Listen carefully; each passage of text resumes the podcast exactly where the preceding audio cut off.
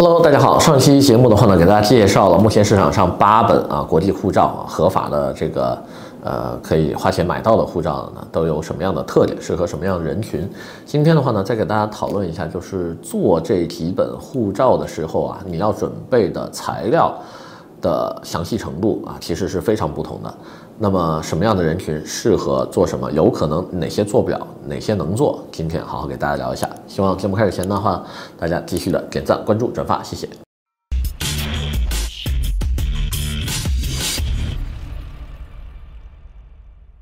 OK，那么今天呢，说一下就是这些国家它的备调啊，它的审理机制啊，以及它在移民官那边就是材料清单上面，它都需要看哪些东西。那么这些国家里面的话呢，土耳其跟瓦努阿图所需要递交的资料是最简单的。但是的话呢，如果要一定梳理一个最最最简单的，土耳其，土耳其整个材料清单只有九个文件，分别是你的照片、身份证、户口本、护照以及出生证明，剩下的几个都是表格类型的文件了。这个国家既不需要你提交无犯罪，也不需要你提交这个体检类的证明文件。资产类的文件的话呢，简单的用一个工作证明或者是这个呃收入来源证明就已经可以解释清楚了，不会做过多的税务审核啊，七七八八的一些东西。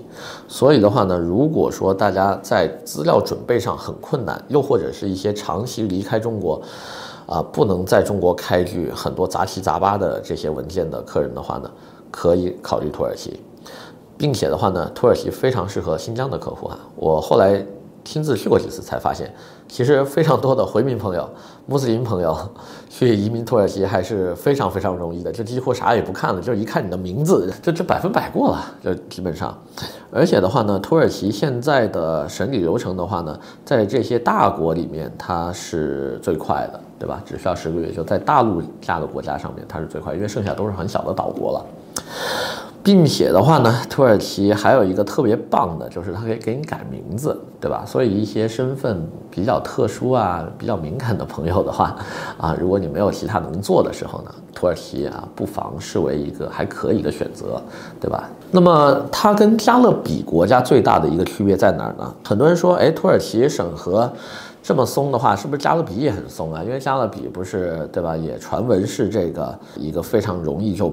可以办理到的国家嘛？但其实不是哈。加勒比个五个岛国当中，它都对你的背景、身份的背景，或者是你的资金来源的背景的话呢，有严格的调查，并且的话呢，他们现在已经非常专业了哈。一般来说呢，因为五个加勒比岛国当中有两个跟中国是没有建交的，分别是圣基茨跟圣卢西亚。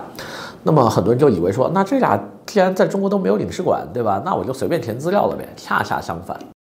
他们因为在中国没有领事机构，所以他们都委托了美国的商业背景调查公司来对你进行背景审核。基本上我们能在中国查到的东西，他们都能查到。但凡你有一点点不合规的地方，他们就会去拒签，并且的话呢，他们对无犯罪和体检证明这两份文件都是有要求的。注意啊，前面的土耳其这两份东西都是不用的，这里是两份都要。那么有些人就说了，为什么之前我们听说啊，加勒比审核比较简单呢？那是因为加勒比不需要登录当地摁指纹，也不需要你的护照原件，你的护照只需要有扫描件啊，甚至于清晰一点的照片啊，都能给你申请下来。但是土耳其不行，土耳其必须登录当地去摁指纹。那么这个的话呢，是今年土耳其的一个新规，所以大家一定要注意哈，就这个东西还是有所区别的。那么再说一下瓦努阿图准备的文件清单。瓦努阿图过去啊准备的材料跟土耳其是一样的，非常的简单。但是呢，由于去年申根区呢说，哎，瓦努阿图你这个身份背景调查也太过离谱了吧，这么松，对吧？拿着你这个护照的人。天天跑到申根来啊，什么样的人都有，所以的话呢，今年瓦努阿图还是加强了它的背景审核。首先，你的资金来源，钱干不干净，人干不干净啊，这些它都是要看的。我们之前做瓦努阿图做的比较少的话呢，并不是因为它的审核的难易程度哈，而主要还是这个国家跟中国的关系太好了，所以你任何递交给瓦努阿图的文件，哼，是都有可能会被中国看见的。因为这个国家曾经在那个一三、一七、一九都提交给呃提交过给这个中国的外交部，就是曾经申请我们国家护照的这些中国人的名单。所以这个东西的话呢，大家是要注意的。那么说一下最后也是最复杂一个，就是马耳他。马耳他有多复杂呢？首先，你名下所有的关联公司的注册章程，然后呃股东名单等等啊，都是要上交的。你一百多万欧元的净资产证明，你得要拿得出来，并且要证明是合法所得。而且的话呢，马耳他还有一个严格的背景审核调查，因为它是双重调查，既有欧盟的调查，也有美国的调查，所以所有跟欧盟还有美国不大对付的这些势力啊、来的人，我基本上都是帮不了你们的，对吧？因为我们之前还有什么伊朗华人，我第一次接触伊朗华人的时候，我都惊呆了，我说啊，原来伊朗是有华人的。然后还有这个，呃，我想想，美国弄过的都还有哪些国家？呃。国家我已经想不起来了哈，反正伊伊朗是一个特别特别严重的一个，还有的话就是国内的一些呃军工企业，比如说北方重工啊、三零幺所呀、啊、大连造船厂啊等等的这样一些呃有可能涉军涉密的这些个企业，基本上也是做不了马耳他的。而且马耳他有一个天然的拒签率哈，就是它呃有一个四分之一的拒签率，它是各个。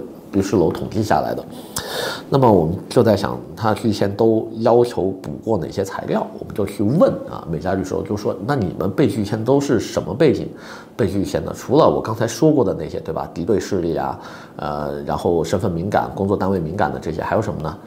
第一，要求你补你的完税证明补不上来的，要求补你流水缺失的部分补不上来的，大宗的赠与，赠与方提供不了完税证明的。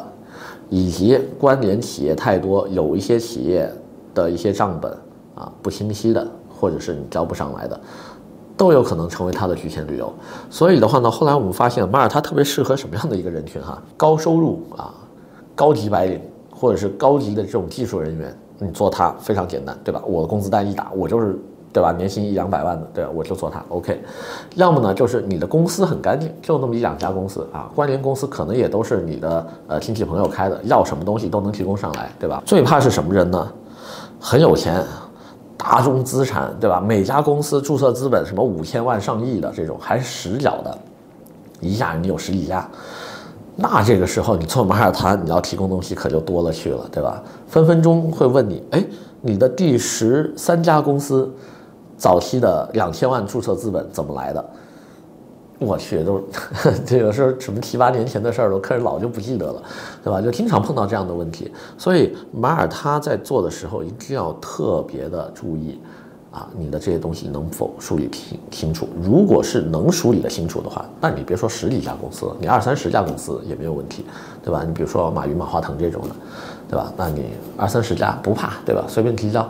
对吧？但是如果说你有一些是别人代持啊，有一些是让你参一股，但是又没有给你开放很多权限的这一些，啊，你就要特别要小心了。所以的话呢，这些就是他们几个国家，呃，处理文件上的难易程度。那么今天呢，也简单的先给大家聊这么多，我们下回再见。